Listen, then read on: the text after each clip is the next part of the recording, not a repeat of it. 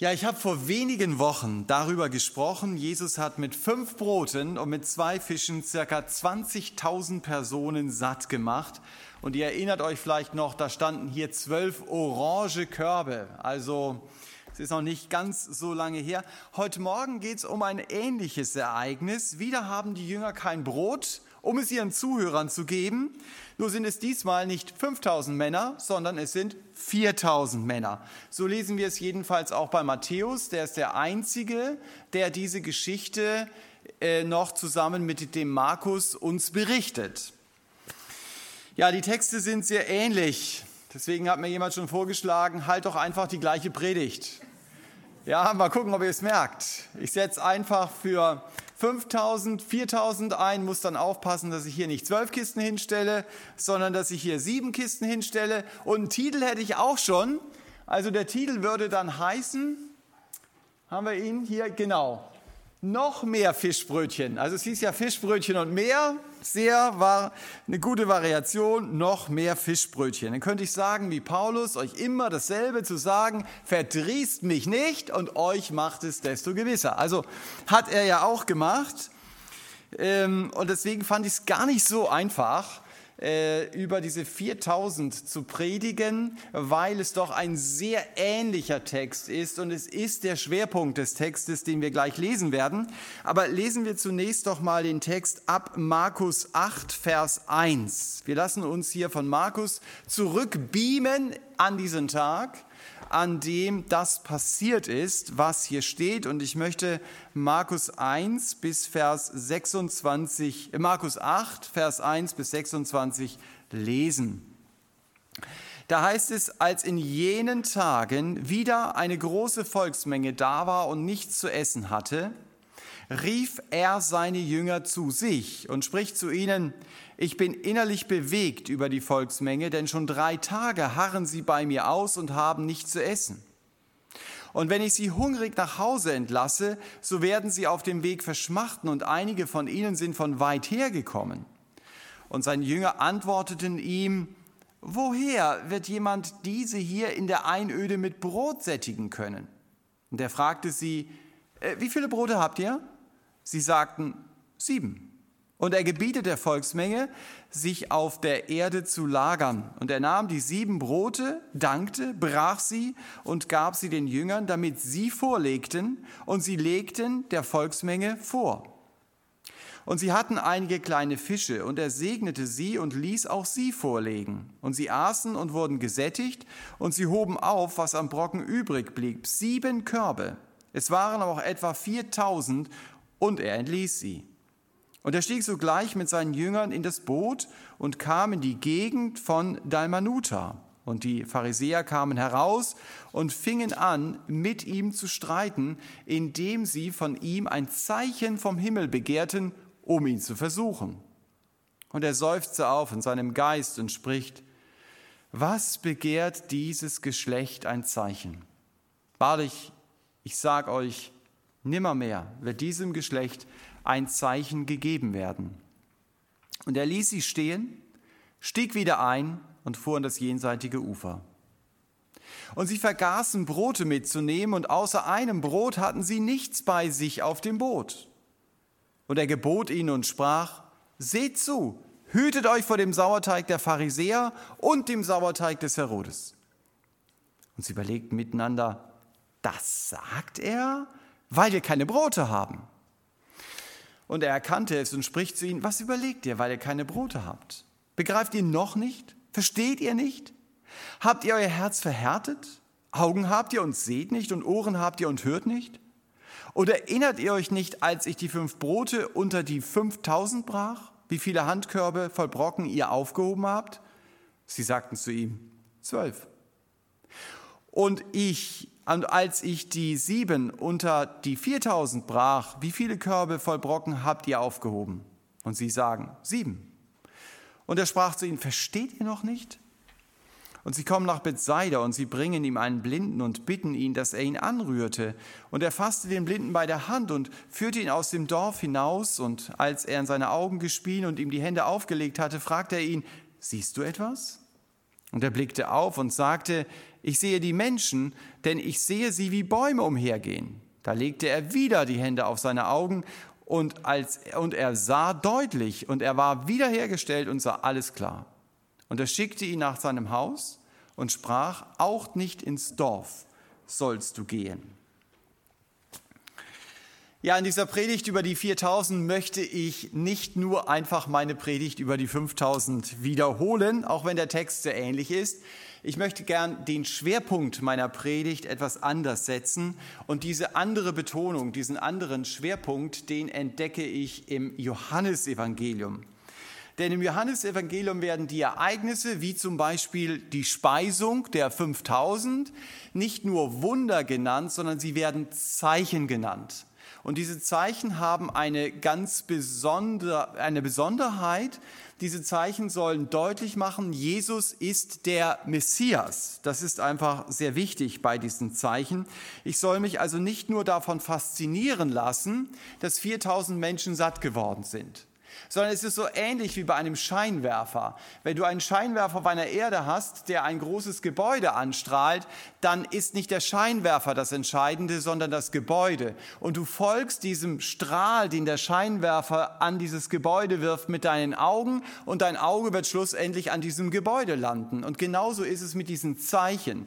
Die Zeichen wollen mir helfen, dass ich an diesem Strahl des Zeichens entlang schlussendlich bei Jesus lande. Das ist das Entscheidende. Und deswegen soll auch diese Brot, dieses Brotvermehrungswunder meine ganze Aufmerksamkeit auf Jesus lenken und nicht beim Brot selber alleine stehen bleiben. Der Jesus selbst sagt ja in Johannes 6, Vers 48, ich bin das Brot des Lebens. Und das soll ich begreifen, auch wenn ich Markus 8 lese. Also ich soll verstehen, Jesus als das Brot des Lebens will meinen Hunger stillen. Und deswegen habe ich diesen Text überschrieben mit dem Satz, Jesus will meinen Hunger stillen. Darum geht es, das ist das Thema der Predigt. Und wenn du diesen Gedanken, der da steht, heute Morgen mitnimmst, dann hast du den Kerngedanken der Predigt mit in deinem Gepäck.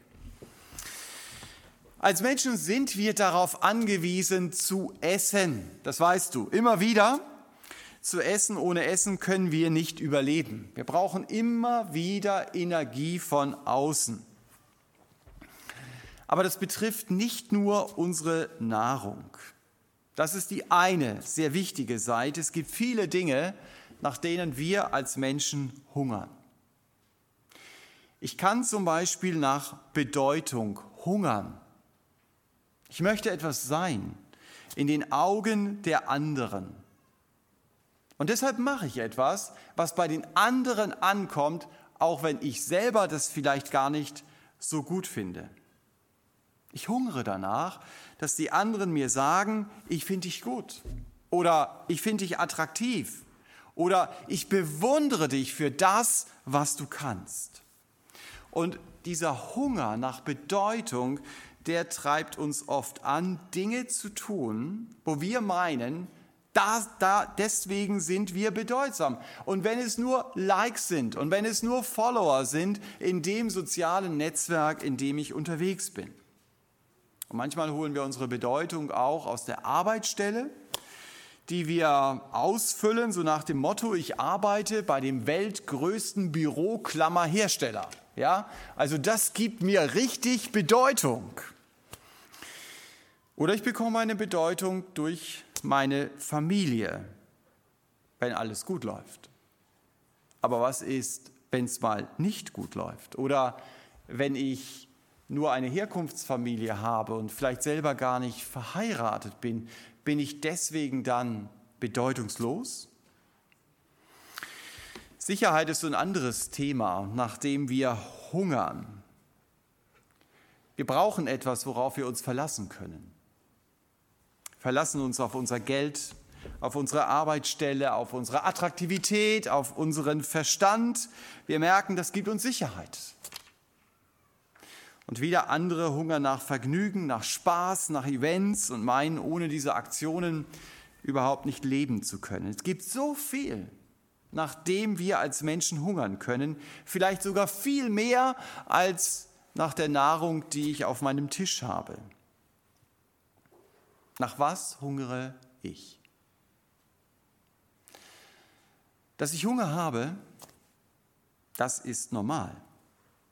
Die Frage ist aber, wo stille ich meinen Hunger? Und wenn Jesus hier das Wunder von der Brotvermehrung so zentral in den Mittelpunkt stellt, dann will er damit sagen, ich bin das Brot.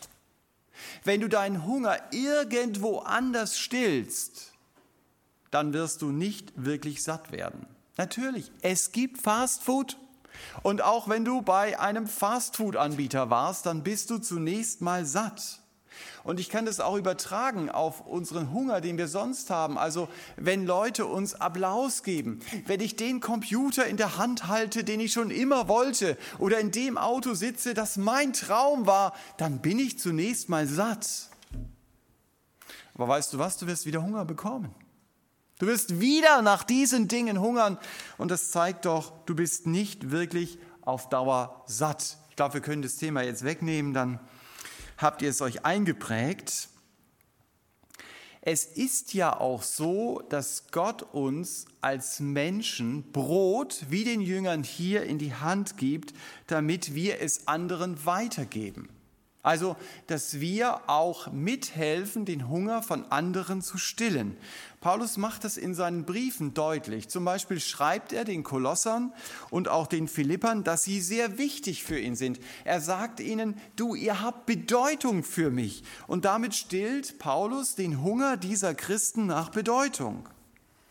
Auch durch die Gemeinde Jesu als solches wird ja mancher Hunger gestillt der Hunger nach einer bedeutsamen Beziehung oder der Hunger nach Gemeinschaft.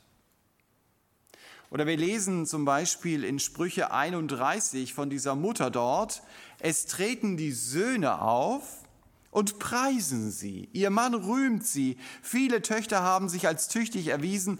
Du übertriffst sie alle. Also hier bekommt die Mutter von ihrer Familie Bedeutung zugesprochen. Ich darf Menschen loben. Ich darf Menschen danken. Ich darf ihnen sagen, wie wichtig sie für mich sind. Alles das gibt ihnen eine Bedeutung. Aber von dieser Bedeutung alleine kann ich nicht leben. Ich sollte mir auf dem Weg mit Jesus immer wieder bewusst machen, es ist Gott, der mich liebt. Das ist das, was mir schlussendlich Wert gibt und eine tiefe Bedeutung. Nur der Herr Jesus kann und er will meinen Hunger stillen. Auch meinen Hunger nach Liebe. Paulus sagt es zum Beispiel in Galater 2, Vers 20.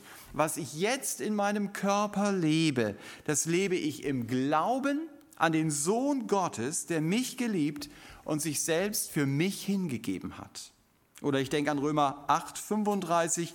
Wer wird uns scheiden von der Liebe Gottes? Das war die tiefe Überzeugung, die Paulus gehabt hat. Gott liebt mich. Er hat es mir selber in seinem Wort gesagt.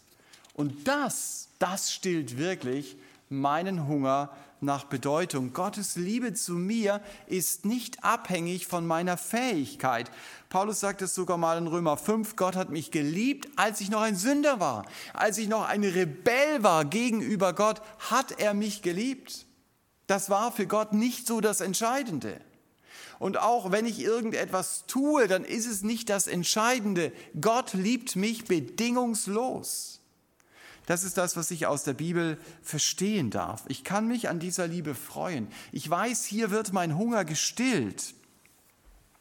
Paulus schreibt nach der Züricher Bibel einmal in Philippa 4, Vers 19, Mein Gott aber wird all euren Mangel beheben nach seinem Reichtum durch die Herrlichkeit Jesu Christi. Also das heißt, wenn ich entdecke, wie groß Jesus ist, dann wird das meinen Hunger in meinem Alltag stillen. Ich weiß nicht, welchen Hunger du gerade als besonders schmerzhaft empfindest. Vielleicht ist es der Hunger nach einer bedeutsamen Beziehung, nach tiefer Gemeinschaft, nach erlebter Liebe. Und es ist ganz natürlich, dass ich diesen Hunger habe. Und ich darf mit diesem Hunger zu Jesus gehen. Und ich darf sagen, Herr, mach du mich satt. Ich darf kommen. Das zeigt mir dieser Tatsachenbericht von den 4000, die der Herr Jesus hier satt macht. Ich darf beten und sagen, Herr Jesus, du siehst, ich habe Hunger nach bedeutsamen Beziehungen. Du kannst mir jemanden an die Seite stellen, dass wir gemeinsam dich anschauen. Dass wir uns bewusst machen, was für eine Hoffnung wir in dir haben. Und hilf mir bitte, nicht zu vergessen, wirklich zu erfüllen kann mich aber nur die Beziehung zu dir, weil du das Brot des Lebens bist, das mich wirklich satt macht. Wirklich ermutigt bin ich nur, wenn ich auf diesen Herrn schaue. Ich fand den Hinweis sehr interessant und nachvollziehbar, dass jemand diese beiden Brotvermehrungsgeschichten verglichen hat und deutlich gemacht hat, vielleicht, ich sage das mal als Möglichkeit, wollen Sie mich auch eine heilsgeschichtliche Wahrheit lehren. Denn sie sind ziemlich gleich und doch etwas unterschiedlich. Bei den 5000 Männern sind es die Jünger, die auf den Herrn Jesus zukommen und die ihn auf den Hunger der Zuhörer am See Genezareth ansprechen. Also die Jünger kommen. Die Leute waren ihnen wichtig. Hey, du kannst sie doch jetzt so nicht nach Hause schicken. Die Leute haben Hunger. Es blieben dann zwölf Körbe übrig. Das scheint eine Verbindung zu den zwölf Stämmen Israels greifbar zu sein. Und möglicherweise ist die Botschaft der Speisung der 5000 deshalb im engeren Sinn, der Herr Jesus ist der Messias für Israel. Er ist das Brot, wo das Volk Israel ihren Erlösungshunger stillen kann und ihren Erlösungshunger stillen muss. Sonst werden sie immer hungrig bleiben. Unsere Geschichte mit den 4000 Männern findet wahrscheinlich im Zehn-Städtegebiet statt. Zehn-Städtegebiet ist östlich, also rechts vom Jordan. Es war stark vom griechischen Heidentum geprägt. Sie unterstanden auch direkt dem römischen Statthalter von Syrien, also gar nicht mal äh, den, den Israeliten oder den Römern, die äh, Judäa verwaltet haben. Und Jesus verlässt mit seinen Jüngern das heidnische Gebiet von Tyrus und Sidon, das ist so auf der linken Seite. Das lesen wir in Kapitel 7, Vers 31. Und er geht jetzt zum See Genezareth zurück, glaubten die Jünger. Denn er geht nicht nur zum See Genezareth zurück, er geht am See Genezareth vorbei. Und dann geht er ins Zehn-Städte-Gebiet. Das ist so ein bisschen wie bei der Bundeswehr. Du bist also marschiert, dann kommst du in der Kaserne an und irgendwas passt deinem Leiter nicht. Er lässt dich einmal um den Exerzierplatz laufen und dann heißt es, und wir verlassen wieder die Kaserne. Dann sagst du, ey, hallo? Habe ich irgendwas übersehen? Also Jesus geht mit seinen Jüngern offensichtlich am See Genezareth vorbei und er geht in das Zehn-Städte-Gebiet. Das heißt, er trifft auf Leute, die nicht so fromm waren die vielleicht mit der Bibel gar nicht so viel anfangen konnten, aber die dennoch kamen, wir lesen in dem Text von weit her, um Jesus zu hören. Also sie haben schon etwas gehabt in sich, dass sie sagen, wir wollen es hören, aber sie hatten gar keine so tiefe Verbindung zunächst mal dorthin. Und hier sind es nicht die Jünger, die kommen und sagen, Herr Jesus, die Leute haben Hunger, sondern Jesus geht auf die Jünger zu und er sagt, äh, diese Leute hier, haben vielleicht genauso Hunger wie die Leute damals am See Genezareth, für die ihr euch ja so eingesetzt habt. Ich weiß nicht, Spekulation, warum kamen die Jünger gar nicht auf den Herrn Jesus zu? Wahrscheinlich, weil sie gedacht haben, lass einfach mal die Zelte abbrechen, hier wollen wir sowieso nicht sein. Und der Jesus gibt jetzt durch die Hand der Jünger diesen mehr heidnisch geprägten Leuten ebenfalls zu essen und es bleiben sieben Körbe übrig.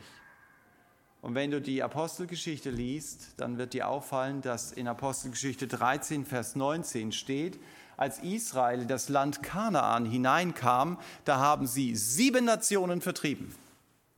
Also die sieben ist jetzt hier nicht die göttliche Vollzahl, sondern sie mag hier für die Nationen stehen, so dass diese zwei Brotvermehrungsgeschichten, die wir haben, etwas deutlich machen. Einmal, Jesus ist das Brot, wo Israel satt wird. Aber Jesus ist auch das Brot, an dem die Heiden, also wir, satt werden. Und deswegen macht es durchaus Sinn, dass beide dieser Geschichten in der Bibel stehen. Jesus macht also durch diese heilsgeschichtliche Tatsache deutlich, ich bin nicht nur das Brot für die Juden, ich bin auch das Brot für die Heiden. Und angesichts dieser Brotvermehrungsgeschichten ist es dann schon komisch, dass die Pharisäer in Vers 11 antraben und ein Zeichen vom Himmel sehen wollen. Sagst du, hallo, ist das nicht genug, was Jesus hier getan hat? Ein paar Verse weiter wird er sogar einen Blinden heilen. Sag mal, welches Zeichen wollt ihr denn? Geht's euch noch gut? Aber das Problem war, das lesen wir auch im Text, die Pharisäer, die wollten eigentlich gar nicht, gar kein Argument. Die wollten nur mit Jesus streiten. Das heißt sogar im Text, sie wollten ihn versuchen.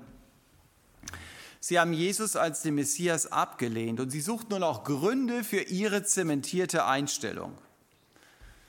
Kennst du solche Gespräche auch? Da hat jemand sowieso seine Gründe. Egal, was du sagst, die Gründe werden bleiben. Der sucht nur noch irgendwelche Argumente, dass er sagen kann, und ich habe doch recht. Spannend, was der Jesus macht in dieser Situation. Er lässt sie einfach stehen. Das ist nicht nett in unseren Augen, oder? Drehst dich einfach um und gehst. Du legst den Telefonhörer einfach auf. Tschüss, Bock, weg. Aber vielleicht ist es manchmal besser, sich umzudrehen und zu gehen, hilfreicher für beide Seiten, weil du unnötigen Streit vermeidest, der sowieso zu nichts führt. Der Jesus kommentiert jetzt den Auftritt der Pharisäer seinen Jüngern gegenüber und sagt, ihre Lehre ist wie Sauerteig. Das heißt, mit dieser Jesus-Ablehnung beeinflussen die Pharisäer ihr ganzes Umfeld. Also sie versuchen hier Stimmung gegen Jesus zu machen. Alles wird durchsäuert von dieser Lehre. Setze vor allen Dingen auf deine eigenen Werke und erarbeite dir mit deiner eigenen Kraft den Himmel. Schon spannend. Die Pharisäer reagieren hier sehr aggressiv auf die Gnade, von der der Herr Jesus redet, weil Gnade immer Bedürftigkeit voraussetzt. Und sie wollen ihre eigene Bedürftigkeit nicht zugeben. Jesus sagt es ihnen mal in Johannes 9, wenn ihr blind wäret, also wenn ihr auf Gottes Hilfe angewiesen wäret, wenn ihr eure Bedürftigkeit zugeben würdet, ja, dann hättet ihr keine Sünde. Aber jetzt, da ihr sagt, wir sehen, bleibt eure Sünde. Jetzt, wo ihr sagt, wir brauchen Gottes Gnade nicht, da bleibt eure Sünde. Auch Herodes, seine Einstellung war wie Sauerteig.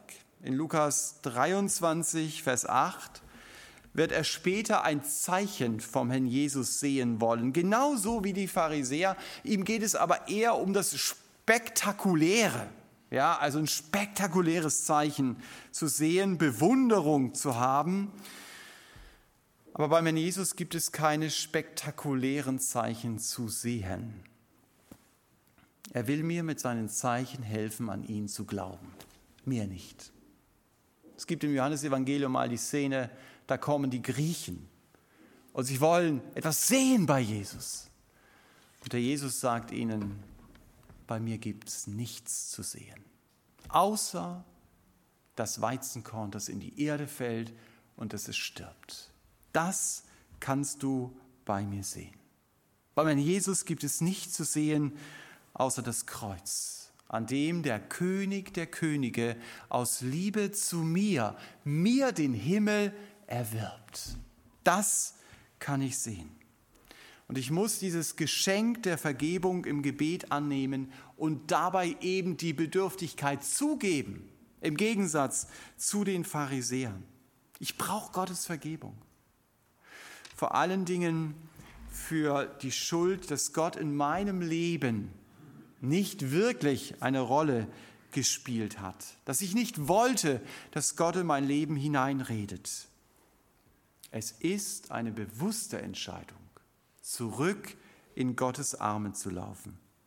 Eine Entscheidung, die ich im Gebet festmache, indem ich mich zu meiner Schuld stelle und Gott darum bitte, dass er mir meine Schuld vergibt und dass ich sein Kind werden darf. Das mache ich am besten mit jemandem zusammen, der schon Christ ist, der mir dabei helfen kann, dass ich diese tiefe Gewissheit persönlich bekomme, wenn ich heute sterbe, dann werde ich im Himmel ankommen, weil Jesus ihn für mich erkämpft hat. Und dieses Geschenk, das darf ich annehmen. Die Bibel stellt den Herrn Jesus in den Mittelpunkt. Sie bleibt nicht bei diesen Wundern stehen. Sie versucht immer wieder neu deutlich zu machen, er ist das Brot, das ich genießen darf. Und die Lehren, die Jesus nicht im Mittelpunkt haben, die sind Sauerteig, wie die Lehren der Pharisäer hier, die Heil ohne Gnade anbieten. Das war ihr Motto. Deswegen waren sie im Umgang mit anderen so gnadenlos und auch im Umgang mit sich selbst sehr heuchlerisch, weil sie gemerkt haben, wir können diesem Maßstab sowieso nicht entsprechen. Und deshalb sagt der Jesus hier, hüte dich davor, hüte dich davor, so habe ich es mir gedacht, indem du dich hüten lässt. Das mache ich, indem ich auf die Stimme meines Hirten höre. Indem ich nahe bei ihm bleibe. Die Jünger hören hier das Wort Sauerteig. Und sie denken, Mist, wir haben nur ein Brot dabei. Also da haben Männer mal wie Frauen gedacht, haben mal gesagt, okay, der meint bestimmt irgendwas zwischen den Zeilen. Das können die Männer ja oft nicht so lesen. Aber die Jünger haben es hier gemeint zu kapieren, wir hätten mal zum Bäcker gehen sollen und ein paar Brote mehr kaufen sollen. Und der Jesus weiß, was sie denken. Und er sagt hier, erinnert ihr euch nicht an das, was ich getan habe. An der Reaktion der Jünger, wie sie hier reagieren, glaube ich, wird auch mein Problem deutlich. Gott ist so klein in meinen Augen. Da gibt es diese kleine Box, da stecke ich ihn rein und wenn es nicht in meiner Möglichkeit liegt, wie Gott eingreifen kann, dann gibt es das eben auch nicht. Und der Jesus sagt, erinner dich doch so ein bisschen unser Problem, sich zu erinnern, was Gott in meinem Leben schon alles getan hat. Vielleicht ist es hilfreich, mir ein kleines Heft anzulegen, Gebetserhörungen aufzuschreiben, was Gott getan hat. Und wenn ich dann in meiner Glaubenskrise bin, da auch immer wieder mal nachzulesen und zu wissen, okay, der Herr hat gehandelt in meinem Leben, das sehe ich hier. Oder so ein kleines Heft zum Beispiel, Verheißungen, Verheißungen, die Gott mir gegeben hat, die ich in Anspruch nehmen darf, wo ich sage, Herr, ich darf dich auf deinem Wort festnageln. Ich darf dein Wort wirklich ernst nehmen und das will ich jetzt im Gebet auch tun. Ich darf mich erinnern. Erinnert euch an die 5000. Erinnert euch an die 4000. Wisst ihr, was das auch noch mal für mich deutlich macht? Leben und Lernen besteht aus Wiederholungen. Du könntest ja sagen, das haben sie bei den 5000 kapiert, also brauchen wir nicht noch die 4000, oder? Wenn du diese heilsgeschichtliche Komponente da rausnimmst. Aber so ist Leben nicht. Es ist einfach so, dass wir viele Dinge wiederholen und dass Gott uns versucht, immer wieder Dinge deutlich zu machen. Das heißt nicht umsonst, Wiederholung ist die Mutter des Studierens. Und so lerne ich auch geistlich, dass Gott mich mal in die Situation mit den 5000 reinführt und dann führt er mich in die Situation mit den 4000 rein. Und das Ziel dieser Wiederholungen, das lesen wir ja in Vers 21. Ich soll verstehen. Bei den Brotvermehrungen soll ich verstehen, ich kann Gott vertrauen. Ich muss dem Zweifel keinen Raum geben. Das ist die Frage, was ist die Lektion, die Gott dir gerade beibringen möchte? In deinem Alltag. Die er vielleicht immer wiederholt, weil er sagt, ich möchte, dass du das verstehst, dass du dich erinnerst, wie ich gehandelt habe. Und ob ich etwas verstanden habe, wird nicht daran deutlich, dass ich es in meinem Kopf habe. Da, da muss es natürlich auch erstmal rein. Aber ganz wesentlich ist, wie setze ich das um in meinem Alltag? Aber was ich vor allen Dingen verstehen soll, denn nur der Herr Jesus kann meinen Hunger wirklich stillen. Und das ist eine Lektion, die kann er gar nicht oft genug wiederholen weil ich Jesus so schnell aus den Augen verliere, weil andere Dinge mir so schnell wichtiger werden. Und deswegen ist es gut, wenn ich die Bibel lese, mich bei diesen verschiedenen Textabschnitten auch immer wieder zu fragen, und was lerne ich jetzt über Jesus? Und wenn ich diese Frage überhaupt nicht stelle, dann stehe ich in der Gefahr, dass die Bibel für mich zu einem Moralbuch wird oder zu einer Motivationsfibel. Aber nicht zu dem, was sie eigentlich sein möchte. Sie möchte mir Jesus größer machen. Sie möchte, dass ich mehr über ihn äh, erlerne, dass ich durch ihn ermutigt werde. Das ist das Entscheidende. Und wenn ich das gar nicht im Blick habe, dann gehe ich an der entscheidenden Botschaft vorbei. Und Gottes Lektionen in meinem Leben wollen mir auch helfen, von meinem Tunnelblick wegzukommen. Von diesem Tunnelblick, Gott kann nur auf eine bestimmte Art und Weise handeln. Ich weiß nicht, wie euch geht. Ich habe diesen Tunnelblick. Also es geht nur so. Ja, also, dass ein Mensch das oder das erkennt. Dass Gott in meinem Leben so oder so handelt. Diese nächste Geschichte, die wir hier lesen, will mich von diesem Schema-Denken wegbringen. Dafür ist diese Blindenheilung ab Vers 22 ein sehr gutes Beispiel. Vielleicht als Hintergrund Blindenheilung hat immer im Hintergrund diesen Anspruch, es könnte sein, der Heilende ist der Messias. Das wollten die Pharisäer natürlich auf keinen Fall unterschreiben und deswegen stellen sie die Blindenheilungen des Herrn Jesus ja so stark in Frage oder greifen sie an oder reden sie klein, wenn sie sie nicht leugnen können. Denn sie müssten ja sagen, das ist der Messias und genau das wollen sie ja nicht. Also das schwingt immer mit. Und hier geht es jetzt auch um eine Blindenheilung. In Vers 23 wird dieser Blinde zum Herrn Jesus gebracht. Und der Jesus nimmt den Blinden an die Hand. Die beiden gehen Hand in Hand durch das Dorf. Da kommt die Nummer 13 und dann die Nummer 15 und dann die Nummer 17, bis das Ortsschild kommt und dann lässt du das Ortsschild hinter dir und dann gehst du auf diesem Weg, bis du diesen Ort dann nur noch mal schemenhaft hinter dir siehst. Tja, und dann, so steht es hier in diesem Text, spuckt der Herr Jesus dem Blinden in die Augen. Das wirkt nicht besonders ästhetisch auf uns. Stell dir das mal vor. Also wenn ich jetzt sagen würde, wir wollen das mal veranschaulichen, ich weiß nicht, äh, wer von euch sich hier melden würde. Ihr würdet sagen, ein Glück haben wir Corona, das geht gar nicht. Okay.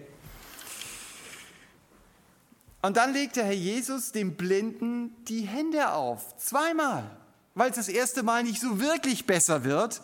Und dann bekommt er nach dem zweiten Mal das Augenlicht zurück. Das ist ja nicht die einzige Blindenheilung im Neuen Testament. Es gibt ja noch andere Blindenheilungen. In Matthäus 9 erleben wir eine Berührungsheilung. Der Jesus fasst den Blinden an und es wird besser. Geht zwar auch nicht in Corona, äh, aber schon besser. Und in Markus 10, so ganz optimal, Bartimäus wird einfach durchs Wort geheilt. Jesus spricht etwas. Wow, er kann sehen. Diese Heilungen machen deutlich, Gott handelt nicht nach einer Schablone. Weder bei den Blinden noch in meinem persönlichen Leben. Gottes Erziehung ist auf mich zugeschnitten. Und wenn ich Dinge nicht verstehe, dann wiederholt sie Gott noch einmal, damit ich dazulerne, oft in einer Art Transferlernen. Also Transferlernen heißt, ich habe in einem Lebensbereich etwas gelernt und ich kann das in einen anderen Lebensbereich übertragen. Also ich lerne zum Beispiel, dass Gott mich versorgt, rein körperlich, dass ich merke, hey, er denkt an mich und dann habe ich da vielleicht meine großen Lebensfragen und ich merke, die darf ich ihm auch anvertrauen. Wenn Gott in diesem Bereich derjenige ist, den ich erlebe als Versorger, dann wird er es auch hier sein, auch wenn ich im Moment noch gar keine Lösung sehe. Also Gott wiederholt manche Lektionen in meinem Leben und er versucht auch, dass ich manche Lektionen übertragen darf. Ich mache Erfahrungen mit Gott, aber, und das ist mir zum Schluss ganz wichtig, ich kann von meinen Erfahrungen nicht leben. Sie können mir helfen, aber ich kann davon nicht leben, weil ich nur allein von Jesus leben kann. Da bei ihm kann ich meinen Hunger stillen. Darum ging es heute Morgen. Und daran hatte Jesus mich erinnert, als er an die 4000 und an die 5000 erinnert hat, die begreifen sollten, nur Jesus ist das Brot des Lebens, bei dem ich wirklich satt werden kann. Denn Jesus will meinen Hunger stillen. Amen. Ich möchte noch beten am Schluss. Herr Jesus, wir wollen dir Danke sagen, dass du es bist, der unseren Hunger stillen kann. Und dass uns das auch und dass mir das auch sehr bewusst ist. Herr, nirgendwo anders kann der Hunger so gestillt werden wie bei dir. Und ich möchte dich bitten, hilf uns immer wieder zu dir, der Quelle, und zu dir, dem Brot des Lebens, zurückzukehren. Amen.